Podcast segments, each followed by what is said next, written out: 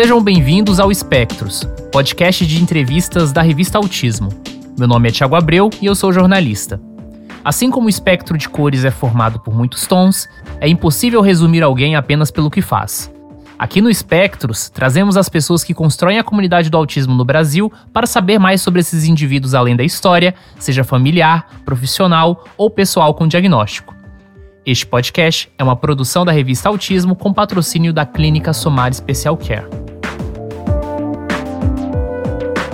E a convidada do Espectros deste mês é mestre em comunicação pela Universidade Federal de Minas Gerais, palestrante, pesquisadora e escritora.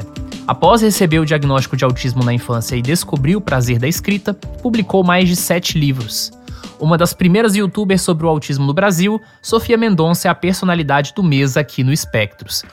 E Sofia, inicialmente, muito obrigado por aceitar aqui falar no Espectros. E eu queria te perguntar quem é a Sofia Mendonça por ela mesma? Oi, Thiago. Primeiro queria agradecer a oportunidade e o convite. Eu realmente admiro muito o trabalho não só da revista Autismo e o próprio podcast Espectros, como também o seu trabalho. Eu gosto de de ser entrevistada por você, porque você realmente foge do. Como jornalista, vejo que você foge até do lugar comum, assim, de, de possíveis pautas e perguntas, então estou bem curiosa para o dia de hoje.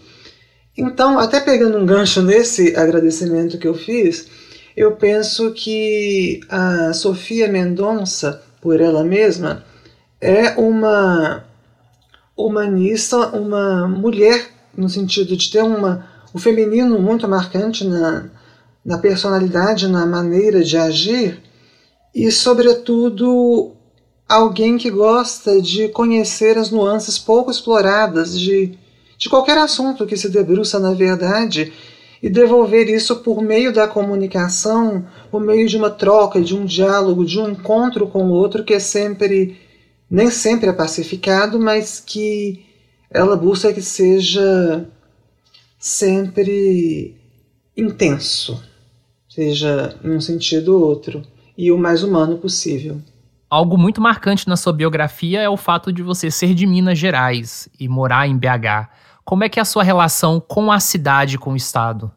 É interessante. Eu gosto muito daqui, gosto de, de Belo Horizonte e de Minas Gerais como um todo. Na verdade, eu já Fui a várias cidades do interior daqui também. Eu gosto de cidades históricas. Acho muito gostoso o jeito mineiro de ser mesmo, de, de valorizar uma conversa, mesmo que às vezes a gente até saia para conversa até demais, né? Vai virar uma fofoca, enfim. Mas eu gosto disso, de não é no sentido de fofoca assim tão necessariamente, mas é no sentido de gostar de, de conhecer o outro, de descobrir a riqueza que o outro tem, de conversar e de trocar, dialogar mesmo, né? Então, é, e tudo sempre com um cafezinho, um pão de queijo, que é bem aquele estereótipo mesmo, mas que eu, que eu adoro. Belo Horizonte, em particular, eu não conheço tão bem, assim, apesar de ser a minha cidade natal, assim, eu sempre, eu morei aqui a maior parte da minha vida, ou praticamente a minha vida toda, porque quando eu não morei aqui, era numa cidade bem próxima, região metropolitana mesmo. Mas eu não, também não sou uma pessoa que explora tanto a minha cidade. Mas eu passei a olhar Belo Horizonte com olhos de turista em alguns momentos. Eu descobri coisas muito interessantes, lugares gostosos de ir, de, de ir até sozinho, mesmo de encontrar outras pessoas, enfim, de, de curtir mesmo essa coisa do diálogo, da troca com o outro, né, que você associou com, com a cultura mineira, poderíamos dizer assim, também foi o que te levou à comunicação, essa curiosidade pelo outro? Com certeza. Como autista, eu sempre tive uma dificuldade, né, um desafio na comunicação social, que, ok, é um dos critérios diagnósticos mesmo, mas eu sempre senti que eu tinha muito mais a, a dizer do que eu conseguia expressar mesmo. E quando eu me vejo mais nova, até vídeos mais nova, eu não tinha quase nenhuma habilidade de comunicação que eu tenho hoje. Então a minha escolha pelo jornalismo e pela comunicação em geral, né, na verdade, porque eu me considero muito mais uma comunicadora, eu sempre quis ter um, um modo de, de acessar outra pessoa mesmo e de também poder expressar o que eu estava falando, mas não de um modo que fizesse sentido só para mim, porque quando eu era mais nova, criança mesmo, é, até adolescente, eu fazia muitos monólogos, tinha hiperfocos, falava, falava, falava, e ninguém estava nem aí, porque não era do interesse do outro.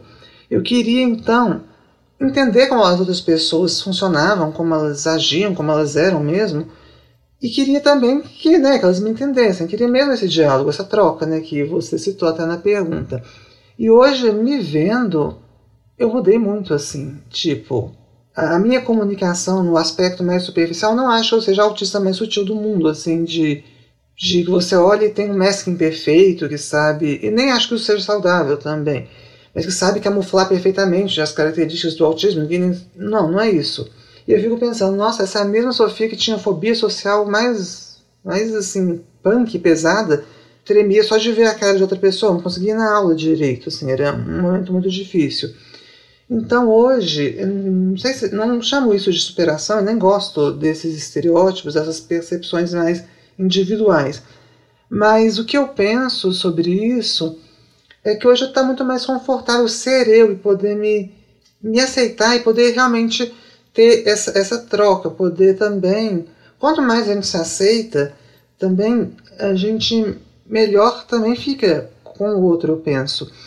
E algo que me ajudou muito até no meu próprio. Até para eu aceitar o meu diagnóstico de autismo, foi a mesma minha transição de gênero.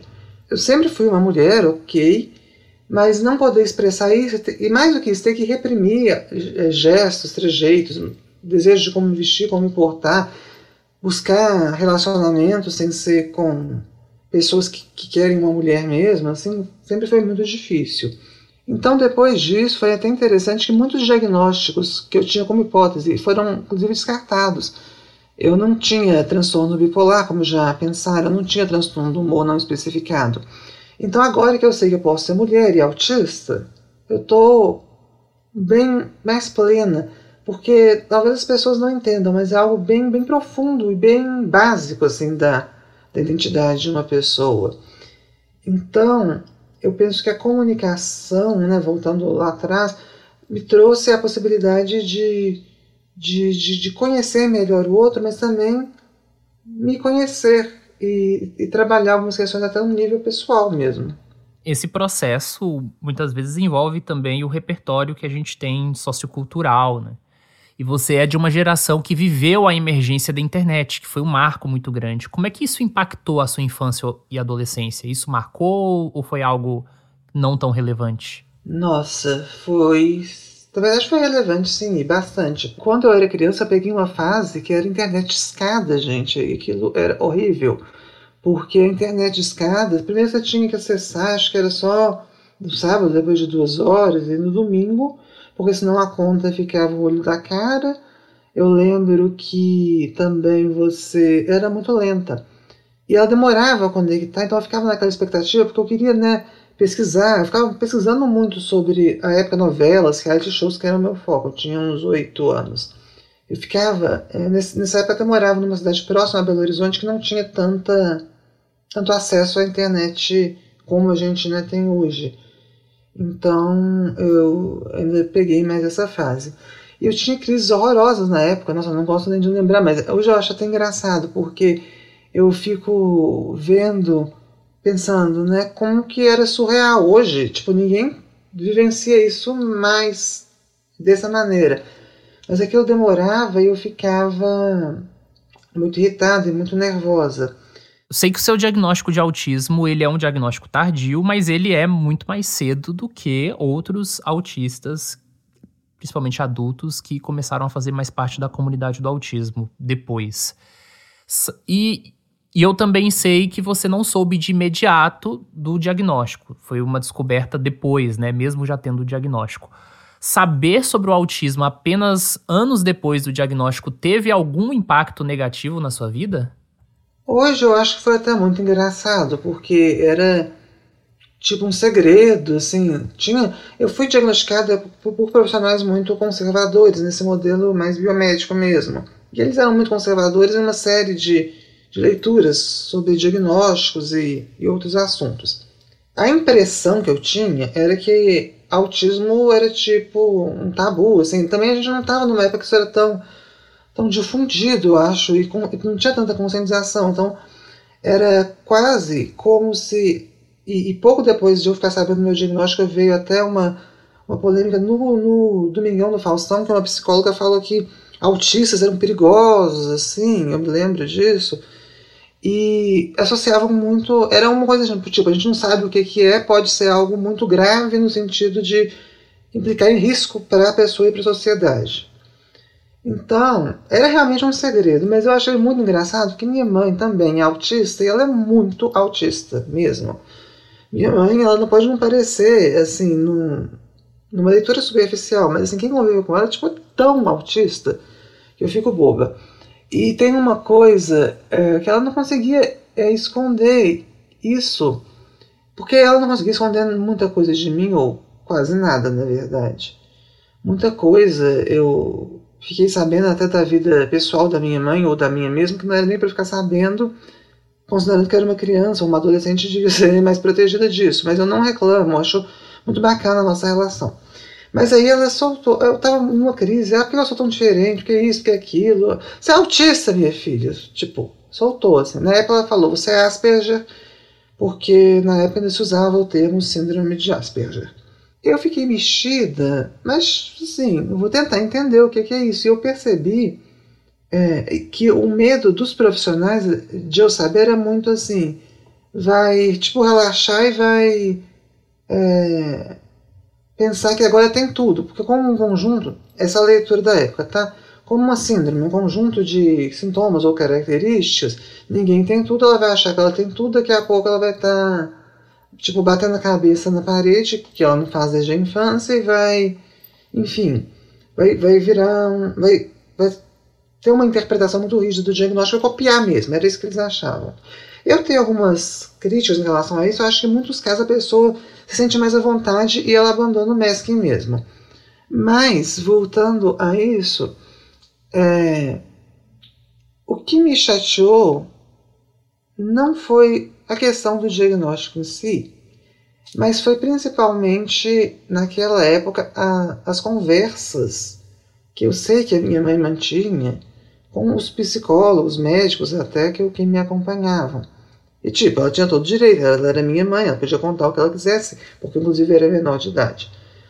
Mas aquilo me doía porque, tipo, parecia que todo mundo sabia da minha vida e tinha uma articulação enorme sobre mim mesma que eu mesma não tinha o direito de fazer parte. Isso realmente foi o que me doeu assim. O diagnóstico em si, eu acho que eu consegui usar da melhor maneira. Eu não tive tanta resistência em falar com outras pessoas, mesmo sendo aconselhada a esconder, eu não, eu não quis mesmo, assim. E qual foi o primeiro contato que você teve com a comunidade do autismo, mais diretamente? O primeiro contato que eu tive, que eu me lembro, antes de qualquer coisa, antes de ser diagnosticada, inclusive, foi em 2007. Eu assisti a um reality show chamado America's Next Top Model, e tinha uma participante que era autista e era muito interessante porque ela era uma modelo excelente, linda, tirava fotos maravilhosas, uma excelente modelo fotográfica. Ela tinha uma coordenação motora tal como a minha, que é péssima. Ela era péssima no desfile e ela sofria muito bullying das outras meninas e ao mesmo tempo, além desse bullying, as habilidades dela motoras mesmo, que no caso de uma modelo são mais percebidas, eram muito foi, foi o que chamou a minha atenção. Depois disso, eu, eu me fechei mesmo, assim, eu não tive tanto contato. E uma coisa que quando eu tive o, o meu diagnóstico e sabendo, e até quando eu comecei a produzir conteúdo, foi gostoso encontrar outras pessoas, mas assim, eu não tinha tanto conteúdo sobre autismo, ok? Mas além disso, o que tinha geralmente era tão distante, porque eram outras realidades, né? tipo, outras experiências mesmo, como por exemplo, filmes dos Estados Unidos que não tem tanto a vivência que a gente tem aqui, e que era, enfim, não, não, me convencia tanto. Então, no Brasil mesmo, eu fui construir mesmo essa vivência com, com o mundo autista. E quando você começou o canal junto com a sua mãe ali, né? Vocês chegaram a ver se tinham outras produções de autistas ou foi uma coisa bem do zero mesmo, assim? Ah, vamos nos expressar e é isso aí. Eu acho que a gente é muito louco, impulsiva, assim, mas no sentido de que a gente não tinha dimensão do que, que isso iria se tornar, a gente não tinha dimensão de nada, do, do que é publicar um vídeo na internet, realmente a gente não tinha essa noção. A gente não pensou algo tão profissional ou nada profissional no primeiro momento. O que eu tinha, na época eu tinha um programa de rádio mesmo, mas era algo muito pequeno na rádio do Centro Universitário de Belo Horizonte, o UniBH, que foi onde eu me graduei. Nesse programa, eu. Na verdade, era um boletim, era uma coisa bem, bem rápida. Eram textos, eu lia basicamente textos da minha autoria, com reflexões, eram crônicas sobre o autismo. Um dia eu fiquei eu estava de férias de, desse disso, já tinha lançado meu primeiro livro, O Outro Olhar, que teve uma repercussão muito, muito surpreendente até, e que até hoje eu penso que é um dos meus livros mais. que as pessoas mais gostam mesmo. Mas eu acho que eu fiquei entediada. Pensei, ah, eu quero outra coisa. É, era um período de férias e eu sempre gostei de audiovisual mesmo. Aí eu me lembro que a minha mãe ela queria planejar mesmo, né, um projeto. Mas eu conheço a minha mãe quando ela quer planejar alguma coisa, ela vai planejando, vai planejando, vai planejando, quando vê não saiu nada, porque ela tem primeiro um perfeccionismo muito grande e muito marcante, mas também chega um ponto que aquilo fica tão mais difícil. Ela não é boa nesse sentido de planejamento, até algo que a gente discute no mundo autista até hoje, assim. E aí eu me lembro que eu falei assim, não, vamos gravar vamos, espontaneamente. A gente não tinha recursos, tipo edição, a gente realmente não tinha nem habilidade para fazer o que uma equipe faria e não tinha contratado uma equipe.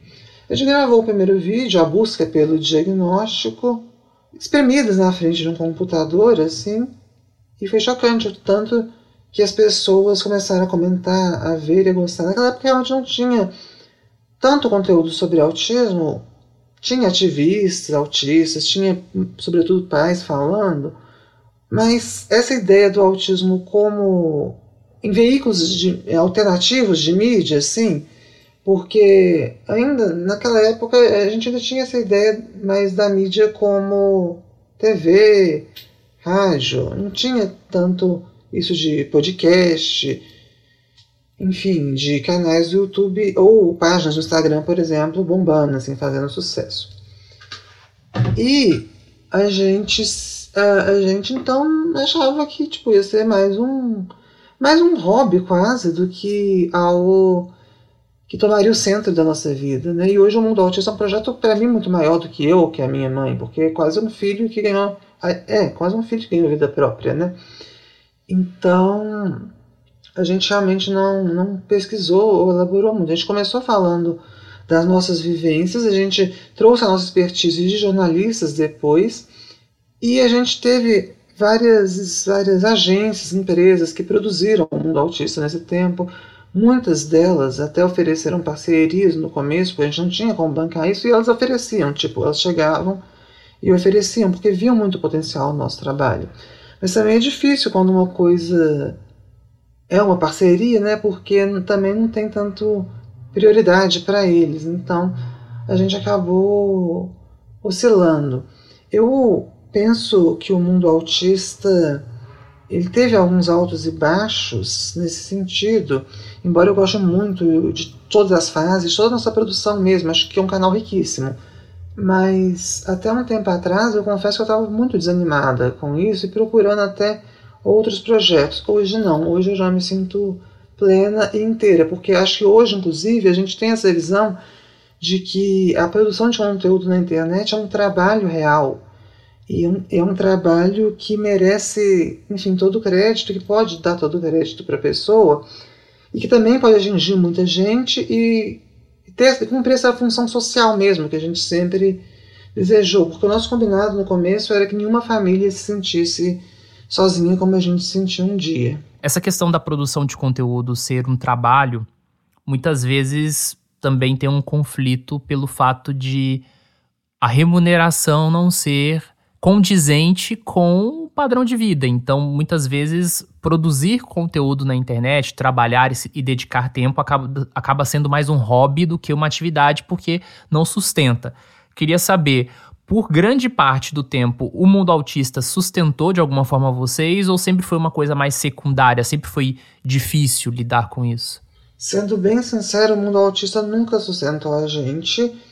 E agora o que mudou é que o mundo autista não dá prejuízo para a gente. Essa crise que eu tive até com relação ao mundo autista que eu citei, ela foi muito ligada também a essa angústia de me dedicar muito, de, de ter uma produção tão intensa para algo que era gostoso, muito maravilhoso por um lado, então não conseguia largar, mas que também estava prejudicando em outros projetos que poderiam me dar um retorno mais imediato, porque eu estava precisando né, de, de me sustentar mesmo. Porque minha mãe, é, até uma discussão entre a gente nessa época, minha mãe já tinha a aposentadoria dela, ela tem uma vida totalmente estável. Ela não precisa realmente de, de ganhar dinheiro de, de forma alguma. Lógico, ela merece, se ela fizer um bom trabalho, ela sempre vai merecer, mas não é algo indispensável para o momento da vida dela. Eu não estava em outro momento, eu estava saindo da faculdade, eu estava pensando em como que eu poderia construir a minha carreira e a minha vida. Então isso foi muito, muito difícil nesse sentido. Hoje eu ainda tenho o objetivo de que o mundo autista, ele realmente, os, os vídeos do YouTube, a gente chegou num ponto que realmente ele dá retorno. Não dá para viver disso, mas ele dá retorno. Mas Hoje eu até mudei essa minha perspectiva. Eu vejo mais como um hobby, no sentido de que me dá muito prazer, mas também o que ele me oferece de, de, de possibilidades de me expressar como comunicadora e que isso vai reverberar em outras propostas, aí sim, remuneradas, isso também faz muita diferença. Quando você começou o seu canal, pouco tempo depois, ocorreu o primeiro encontro brasileiro de pessoas autistas, o EBA, que foi promovido pela Abraça, se não me engano, e foi um marco no ativismo autista por ter sido o primeiro evento organizado e direcionado para autistas no Brasil. Isso ainda lá em 2016. Quais memórias você tem desse evento? Como é que foi? 2016, gente, tem muito tempo e naquela época minha mãe estava sendo ela estava em processo de diagnóstico, acho que ela não tinha o laudo ainda na época desse evento em particular, mas ela estava já em processo. E mexeu muito com a gente, muito. As mulheres autistas falando, o contato com outras nuances do autismo que não fossem as nossas percepções de autistas grau 1, sem deficiência intelectual e com linguagem funcional preservada tinha muitos casos de autistas muito diferentes entre si e era muito, muito interessante que todos contribuíam, tinham uma riqueza, tinham algo muito importante para dizer, mesmo que eles não fossem oralizados ou mesmo até que, geralmente muitos, até uma comunicação por ecolalia, né, assim. Mas a gente sentia o, o que eles estavam realmente comunicando e havia formas mesmo de chegar nessa comunicação eu me lembro que me tocou muito, assim, na verdade, muito mesmo. E um, teve um, algumas palestras muito focadas no ativismo calcado na neurodiversidade. Eu ainda não tinha contato com a neurodiversidade, com o conceito e com o movimento, embora eu percebesse que as minhas ideias estavam alinhadas com muita coisa daquilo, mas eu não tinha realmente esse contato é, na época. E eu fiquei um pouco assustada, porque, como eu disse, eu fui diagnosticada por profissionais conservadores e eles eram a minha referência. Assim. Eles eram totalmente a minha referência. Eu não tinha tanto visões de outros autistas, eu não tinha tanto visões que não fossem estritamente isso é uma doença indesejável. Mesmo que não fosse uma doença exatamente, mas é algo indesejável vão disfarçar, não conta para ninguém, assim, e segue sua vida tomando esses remédios aqui. Não estou dizendo que a medicação não seja importante, mas era praticamente só medicação o tratamento também nessa época. Então, me incomodou um pouco esse lado, porque eu pensei, gente, mas ser autista é isso? Eu cheguei a pensar, ser autista é bom assim? Porque eu achava, assim, eu achava que era horrível ser autista, porque tinha nessa interação, realmente, tinha depressão, tinha fobia social, tinha dificuldades de interação. Depois, estudando e vendo até que o movimento da neurodiversidade não está tão articulado com o conceito original da Judith Singer, mas assim, vendo o movimento da neurodiversidade realmente não é sobre o autismo ser uma coisa boa também, não. Isso foi. É que foi chocante ver que também não, não, não necessariamente era algo tão indesejável. Então, isso me incomodou, mas foi um incômodo bom, porque me levou a refletir, até criar minhas próprias percepções, estudar mesmo sobre isso. Eu gostei muito desse, desse EBA, gostei do contato, e uma coisa que me chamou a atenção é que eles tinham do lado da pesquisa algo de, de focar muito não só nos autistas ativistas, mas também de, de ir direto na fonte, porque a minha experiência era, era quase como endeusar alguém que sabia tudo sobre o autismo e essa pessoa passava a ser referência. Mas como jornalista, né, a gente sabe, é, é cruzar dados, assim, é perceber uma série de, de possibilidades, de uma multiplicidade de fatores para qualquer fenômeno. Então foi abriu mesmo a minha mente. Foi muito bom. Ah, bem interessante, bem interessante. Quando você fez a sua transição de gênero, você já tinha livros publicados, você até falou do Outro Olhar, que se não me engano é de 2015 e uma trajetória na comunidade do autismo, com o mundo autista e com outros projetos. E, e, com isso, rastros, digamos assim, do seu passado ficam por aí na internet. Como é que você lida com isso? Ou você simplesmente não lida? Nossa, acho que é melhor, em algum ponto, é melhor não lidar.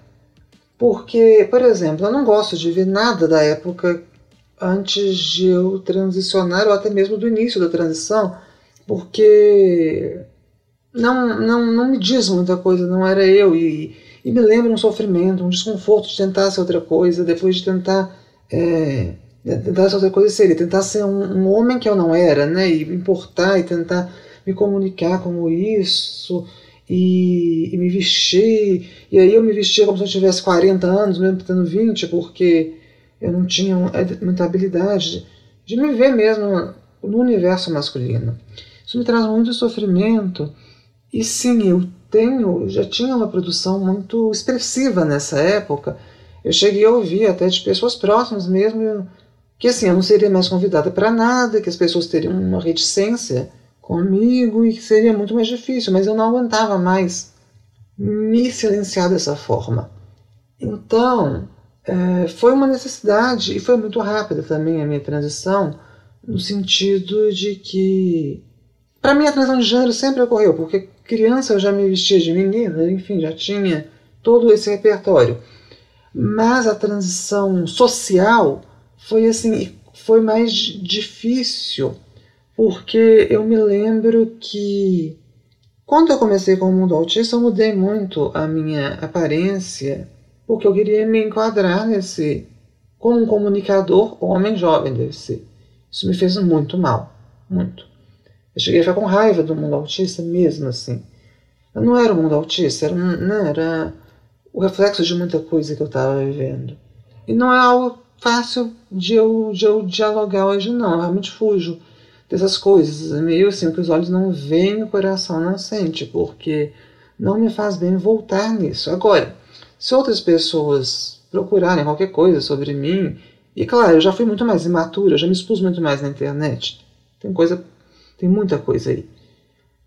Eu também sei que eu nunca fiz nada assim, tipo, moralmente errado, algo também que possa depor contra a pessoa que eu sou hoje. Então, eu não de ter contato com isso, mas, por outro lado, eu tenho que ter orgulho de, da minha história e do que me fez ser a Sofia hoje. Então, meu dead name, assim, né, o meu nome morto, não vou falar o nome que eu usava antes, porque realmente isso é algo difícil para pessoas trans.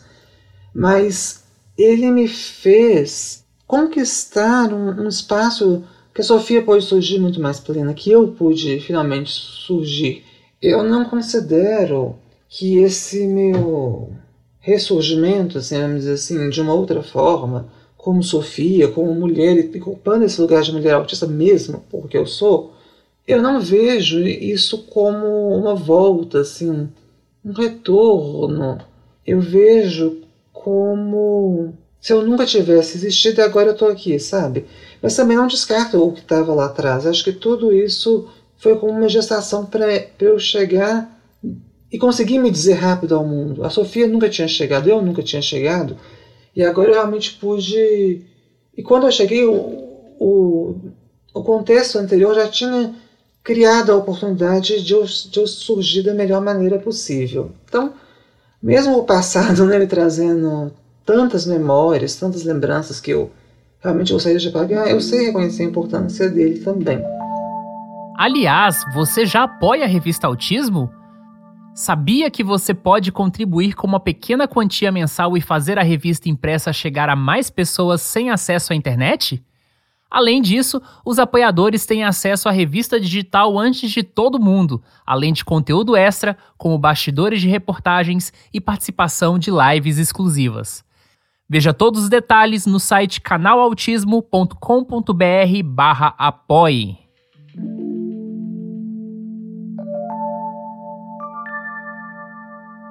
Você falou isso já um pouco, mas com certeza tem vários outros pontos. Como foi o impacto da sua transição no seu ativismo, objetivamente? Eu não sei nem se eu me considero exatamente uma ativista hoje. Sim, eu acho que tem a minha produção tem um caráter ativista, mas é muito mais um ativismo no sentido de vou convidar você a pensar de uma outra forma, você pega o que você quiser, do que também uma ideia de quase que impositiva que às vezes a gente tem do ativismo. Eu estou mais nesse, nesse movimento agora. Mas sim, a minha transição ela impactou nessa produção, nesse ativismo, porque principalmente eu pude me colocar como mulher autista, que tem uma vivência como mulher autista, que sofre relacionamentos abusivos, por exemplo, como uma mulher sofre, e que se socializa e expressa no mundo como mulher e que então recebe também a vivência de ser uma mulher, claro com outras interseccionalidades, outros cruzamentos, como a questão trans, enfim. Essa minha vivência como produtora de conteúdo e ativista vai trazer outros, outros cruzamentos, a questão trans, outras vivências que eu tenho. Mas, acima de tudo, essa identidade de mulher é muito forte e mudou não só a forma como eu me posiciono, mas como eu posiciono toda a minha produção aí e me deixou com muito mais desejo e muito mais energia para abordar aspectos do autismo que não são tão falados de gênero, sexualidade, enfim, mas também de, de mergulhar mesmo na minha vivência, porque eu estava bem mais coerente comigo, né? Então isso realmente impactou bastante. Sobre a questão trans especificamente, eu tenho alguns conteúdos que eu abordo isso. Eu não gosto tanto de abordar transgeneridade, transexualidade, disforia de gênero e questões assim no ambiente digital, no ambiente da comunicação, da comunidade do autismo. Eu não vejo por que trazer isso, mas é lógico que é algo que está lá e que também desperta muita curiosidade das pessoas, porque tem vivências similares né, também. Então é, é algo que eu sempre tento dosar na minha produção de conteúdo, quanto que eu posso ir com isso. Às vezes é um perfoco mais solitário mesmo que eu, que eu jogo para pesquisa. Não é a questão trans assim em si que mudou ou que ressignificou a minha produção de conteúdo. Foi o fato de eu finalmente me expressar como eu era, de ser essa mulher. E isso tá lá, essa mulher autista. E eu posso não falar nada sobre ser mulher, sobre ser trans ou qualquer coisa. Mas essa vivência do feminino, ela está muito evidente em como eu construo nos meus vídeos, assim. Ela está lá. Eu sinto que era uma questão de adequar mesmo a minha expressão ao que eu era, ao que eu sou e ao que eu sempre fui. E isso me trouxe uma nova possibilidade de expressar qualquer aspecto que eu aborde, né? Porque isso atravessa tudo. Ser mulher atravessa tudo. Você falou um pouco antes que você recebeu advertências, né? Do, do tipo, ah, mas os convites vão parar, etc.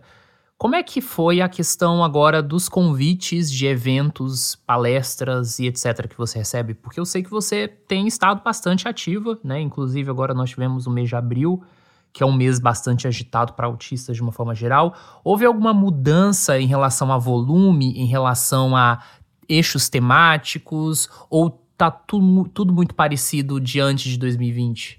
Para ser sincera, os convites só cresceram e crescem cada vez mais à medida que eu me posiciono não como uma trans que vivencia, mas como alguém que pesquisa e sabe do que está falando, de um olhar mais coletivo, inclusive, né, de pesquisa e tudo mais. Eu observei que com a minha dissertação, que foi sobre a interseccionalidade entre autismo e transgeneridade, muitos convites para falar de gênero e sexualidade aumentaram. Mas, de maneira geral, os convites para falar sobre qualquer assunto relacionado ao autismo aumentaram. Isso foi. Isso é maravilhoso, né? Eu adoro, mas eu estou tendo que selecionar melhor, porque eu estou trabalhando CLT também, eu tenho vários projetos e chegou um ponto que eu percebi que eu estava me sobrecarregando muito, eu não dava conta. E eu cheguei a ter sintomas de burnout muito. Hoje eu não gosto tanto de dessa ideia de palestrante, não. Mas eu palestro em alguns eventos porque quando eu vejo que tem algo de diferente, algo que eu posso abordar que realmente vai fazer a diferença. Mas igual eu fazia antes de fazer live sempre, enfim, eu não estou mais nesse momento. E eu, na verdade, estou muito grata porque eu cheguei num ponto que eu posso escolher também quais projetos fazem sentido naquele momento e quais eu vou seguir, né?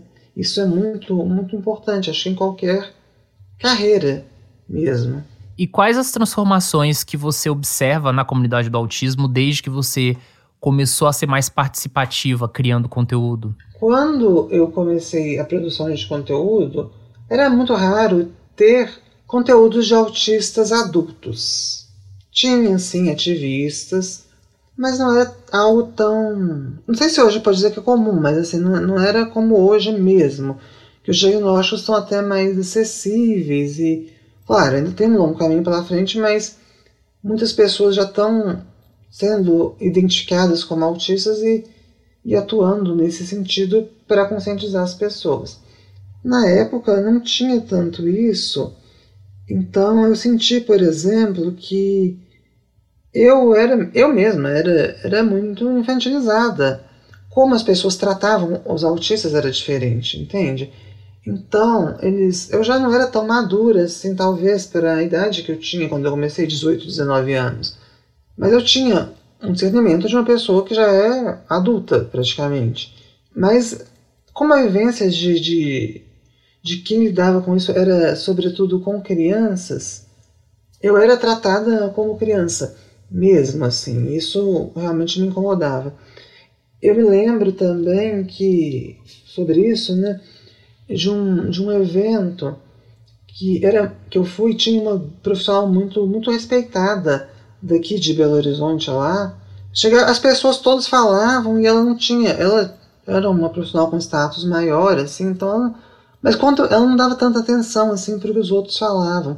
Mas quando eu falava uma palavra, parecia que eu, que eu, assim, eu inventei a roda, que eu falei algo muito inovador. Isso me incomodava, porque dava para ver que as pessoas me colocavam muitas vezes num pedestal que eu não me via assim, eu não era, e às vezes soava como se fosse para valorizar, para me valorizar de um jeito que eu, que eu me sentisse bem, mas assim, era estranho, era como se eu fosse. tivesse que compensar o fato de eu ser autista. Tinha uma visão mais, mais pesada, assim, eu acho. Hoje a gente naturalizou o autismo mais, assim, então, com muitos adultos sendo diagnosticados com mais conhecimento sobre mulheres autistas, autismo leve, enfim, autismo grau 1, eu penso que Claro, na comunidade do no senso comum ainda tem muito estereótipo, mas na comunidade do autismo eu vejo que isso diminuiu bastante.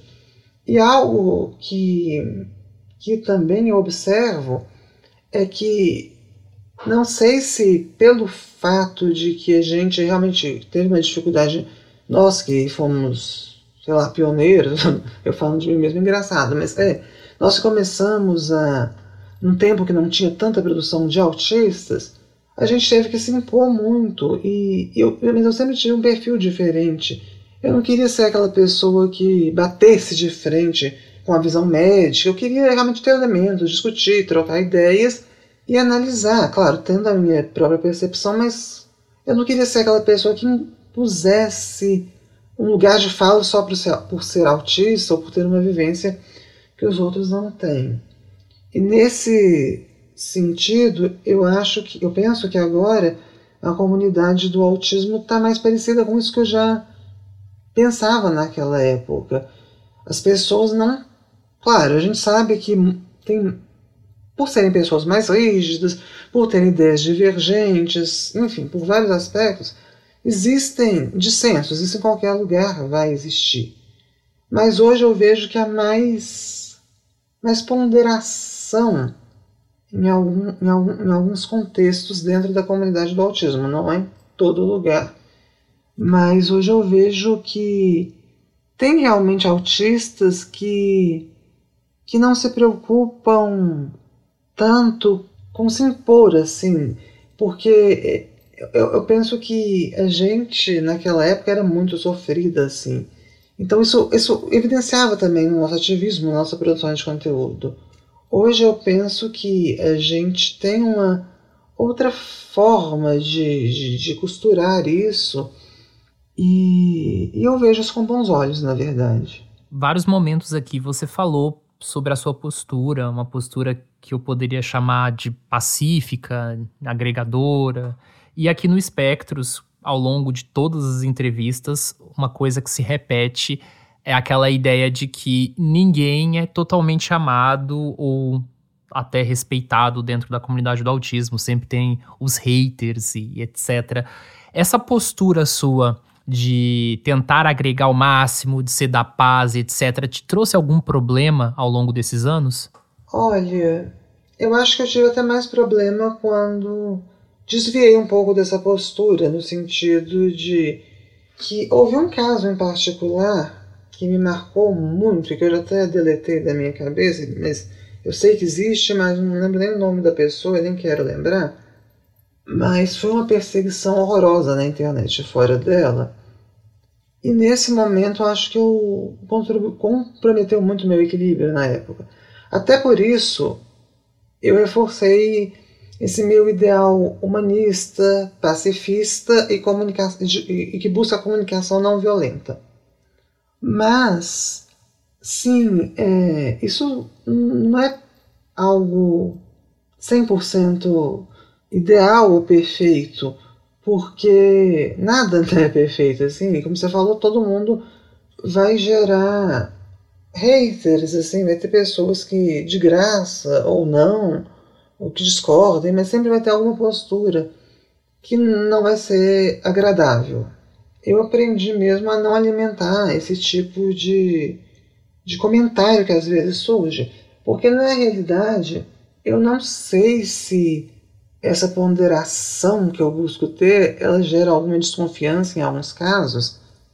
Eu realmente espero que não, porque eu sou muito autêntica também, eu não tenho medo de me posicionar quando eu penso uma coisa.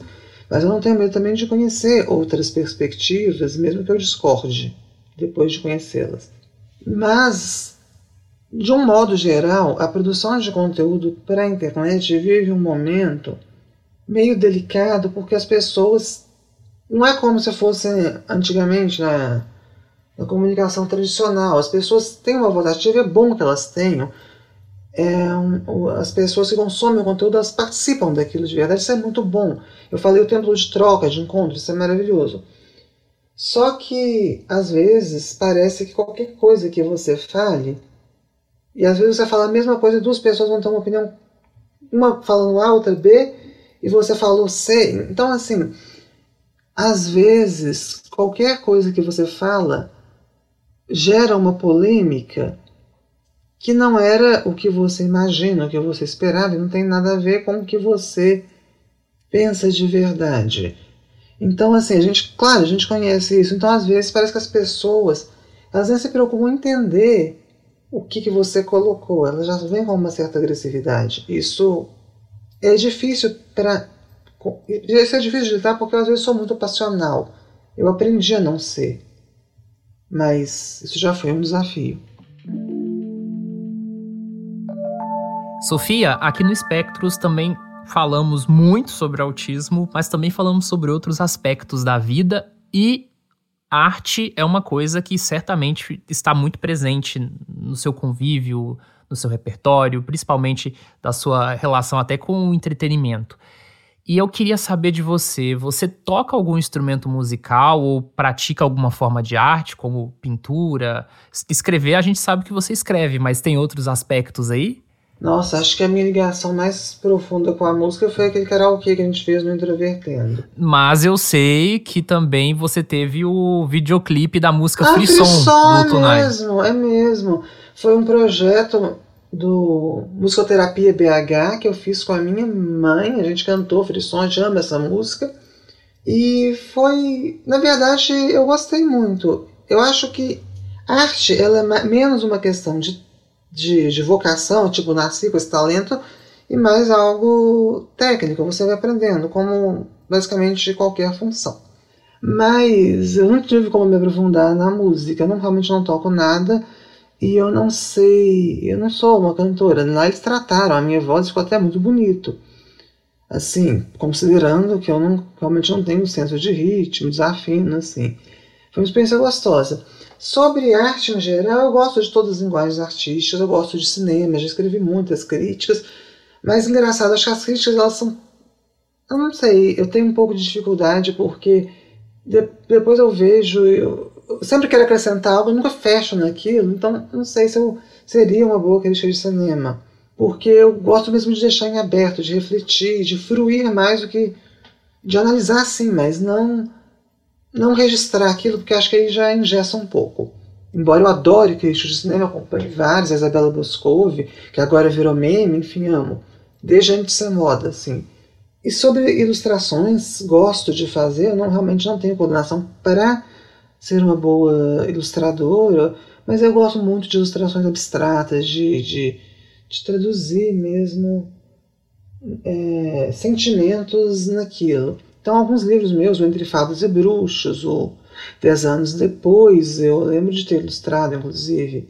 O Expressão Criadora fala sobre arte no cotidiano também, mas foi a coautora, que é o Romano, que, que ilustrou. Fiz teatro, inclusive eu era uma atriz surpreendentemente melhor do que eu era cantora, muito melhor. Eu realmente era uma atriz competente, porque eu tinha reações muito rápidas. Eu pegava. Eu tinha uma coordenação motora péssimo em meu vigor físico, eu não acompanhava. Então eu chegava em casa toda quebrada. Foi a época que eu fiz teatro, realmente eu me machuquei muito e acabou que eu não consegui continuar. Mas hoje eu vejo que eu pego muito disso que eu tinha como que eu fui juntando, né, com uma linguagem artística, como ilustração aqui, outra como teatro ali, e eu uso muito disso na minha produção como apresentadora audiovisual e como escritora, claro, né? Mesmo que não seja um trabalho exatamente artístico, a arte de alguma forma tá lá. E o que você gosta de fazer no tempo livre? Difícil eu ter tempo livre, mas quando eu tenho, tem alguns rituais que me fazem muito bem. O primeiro seria meditar, assim, eu sou budista e a gente tem um mantra que é ele diz que eu me dedico a criar melhores causas para obter melhores efeitos, costurando o passado, o presente e o futuro. E assim, eu, eu, é algo que me faz bem, literalmente, ficar recitando por muito tempo. Na minha Horengekyo, na minha Horengekyo, na minha Horengekyo. Eu faço, se deixar, eu faço umas duas, três horas disso. Eu, eu faço, eu tenho meu, meu altar, meu oratório em casa, e eu realmente. É um momento que eu reflito muito sobre o meu dia a dia e que eu penso como que eu posso ser melhor, mas eu também não tento buscar uma resposta tão racional. Assim, eu, eu deixo uh, um lado mais espiritual mesmo. Realmente tem esse lado espiritual. Estudar budismo, é, ler coisas sobre, sempre me fez bem. Eu gosto, desde que eu me tornei budista mesmo, né, aos 18 anos. Eu também gosto muito de assistir a filmes e séries, principalmente musicais e terror. Sendo que eu sou uma grande fã do, da saga Pânico, né, que agora, sei lá, até, já está indo para o sexto filme, adoro essa metalinguagem, como eles, enfim, constroem um, um, um filme de, de, de, um assassino é, vai atrás de adolescentes. E algo que, que sempre, engraçado, sempre vai e volta na minha vida, e que eu amo, e que assim me relaxa de um jeito que eu não sei nem explicar, são os reality shows adoro. Tanto reality shows de competição, assim, os brasileiros, engraçado, tipo Big Brother, No Limite, eu não gosto tanto. Até o No Limite é baseado num americano que eu amo, que é o Survivor, mas para mim não tem a mesma densidade do jogo de Survivor. Mas eu adoro, e, e, um, e um, um, formato dentro desses que eu tenho acompanhado muito são aqueles reality shows de socialites. Eu até brinco com a minha mãe, daqui a pouco eu vou estar. Tá fazer tanta plástica, assim, que você, você vai me ver assim, nesse set de shows, porque eu acho engraçado. É muito. É um outro universo, né, assim. E isso me. Eu gosto de acompanhar, assim, não tem. Tipo Kardashian, The Rio Housewives, assim, não tem tanto conteúdo, mas é algo que me. que me distrai, que me traz alguma coisa de diferente também no meu dia. Me faz bem. Por fim, eu penso que eu posso citar que eu gosto muito de, de sair mesmo. É algo que eu não tinha tanta vivência até, até me tornar adulta mesmo. Mas eu gosto de, de enfim, de, de ir a bares. Eu, eu tenho muito medo de ir sozinha ainda. Mais por ser mulher, por ser trans, enfim, do que por ser autista exatamente. Mas eu eu ainda tenho. Eu sempre vou com alguém, geralmente, quando eu saio, mas eu gosto de, de, de, tipo, ah, já tô, já tô me cansando de ficar aqui em casa, eu tô morando sozinha, né? Então, assim, é, tem momentos que eu quero sair e, e esquecer desse ambiente, tirar um pouco, até o visual disso. Então, shoppings, cinema, bares. Eu só não gosto muito de, de alguns lugares que são realmente muito não, não sei barulhento, porque eu sou hiper, hiper, hipersensível ao som, mas tem alguns lugares que, que não me atraem por uma questão ou outra. Mas eu gosto de conhecer novos lugares, de sair, de. enfim. De socializar. É engraçado eu falar isso, mas nesse momento eu tô, eu tô nesse momento da minha vida mesmo. E me conta um sonho que você já conseguiu realizar e um que você ainda não realizou. Um que eu já realizei, eu acho que eu posso dizer que eu já realizei, seria. Tipo, não é algo tipo ser famosa no sentido superficial, mas é ter uma notoriedade, notoriedade por algo que eu criei que realmente fez a diferença na vida de alguém. Eu acho que o autista cumpriu esse papel, e cumpre mesmo. E algo que eu ainda não realizei seria a minha tão sonhada viagem para o Japão, enfim, conhecer os centros budistas né, da Sugakai, que é a linhagem que eu pratico, eu até iria em, em algum momento, mas é, em 2020, na verdade, eu iria, mas devido à pandemia acabei não podendo ir. Então esse sonho ainda está guardado.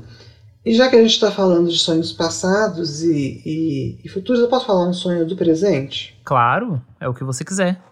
Hoje, literalmente hoje, o dia que está indo ao ar esse podcast, que talvez seja o maior sonho da minha vida, até hoje, que é a cirurgia de redesignação sexual que eu estou fazendo agora. É uma cirurgia complexa, ok, e realmente nem todo mundo vai ter acesso, infelizmente, a ela. Não, para mim não é algo meramente estético. Eu vejo que só quem convive com o que é uma disforia mesmo, de gênero, assim, sabe, vai saber do que eu estou falando, do quanto isso é importante e ressignifica mesmo. Então, esse para mim, é, eu estou feliz, inclusive, de estar aqui nesse dia, isso está sendo muito simbólico, realmente, para mim. E eu estou sendo bastante cuidadosa, assim, de realmente os cuidados com o pré-operatório. Eu espero logo estar de volta, assim, com uma nova disposição mesmo. Então, isso para mim é algo realmente grandioso. E até algumas pessoas chegaram a falar assim: ah, você vai fazer escola de relacionamento por causa que você estava namorando. Não tem nada a ver. Isso é, é pura e simplesmente por mim, assim. E eu tô realmente emocionada e queria compartilhar isso aqui. E feliz de estar realmente no espectro nesse dia tão simbólico para mim. Ah, então as coincidências muitas vezes são extremamente positivas. Fico bastante feliz com isso. E agora estamos no nosso quadro Bate-Bola com perguntas rápidas, respostas rápidas. Então vou direcionar para você, Sofia, uma coisa e você me responde em seguida, tá? Primeira questão: último livro lido? A Espiã da Realeza. Mas é, ele me surpreendeu porque mistura Sophie Kinsella, de Chick Lee, tinha comédias românticas que eu amo, tipo Beck Bloom, com Agatha Christie. Então é uma mistura tão inusitada e eu amei. Gênero musical favorito? Pop rock. Artista favorito? Lucy Hale, Drew Barrymore. Drew Barrymore. Artista que detesta? Nossa, é, detesta uma palavra tão forte, tipo... eu não consigo gostar. Tem um comediante que chama Robert Schneider, que é tudo que eu vejo dele eu detesto, de fato. Então acho que cabe essa palavra. Filme favorito? Para Sempre Cinderela. Uma viagem marcante? João Pessoa. Sua maior frustração? Quando eu fico muito irritada e não consigo me controlar. Um medo? Ficar travada em, em algum momento, porque na verdade seria um medo de ter medo. Assim. Prato favorito? Comida japonesa. Melhor música? Nervous Girls, Lucy Hale. Frase favorita? O inverno nunca falha em se tornar primavera. Sofia, muito obrigado pela sua participação aqui no Espectros e mais uma vez muito obrigado a você que nos ouviu até agora. Nos encontramos em julho. O Espectros é uma produção da revista Autismo em parceria com a Clínica Somar Special Care. Localizada em Pernambuco e com unidades em várias cidades do estado, a Somar Special Care tem o objetivo de mudar a vida das pessoas autistas com profissionalismo e amor.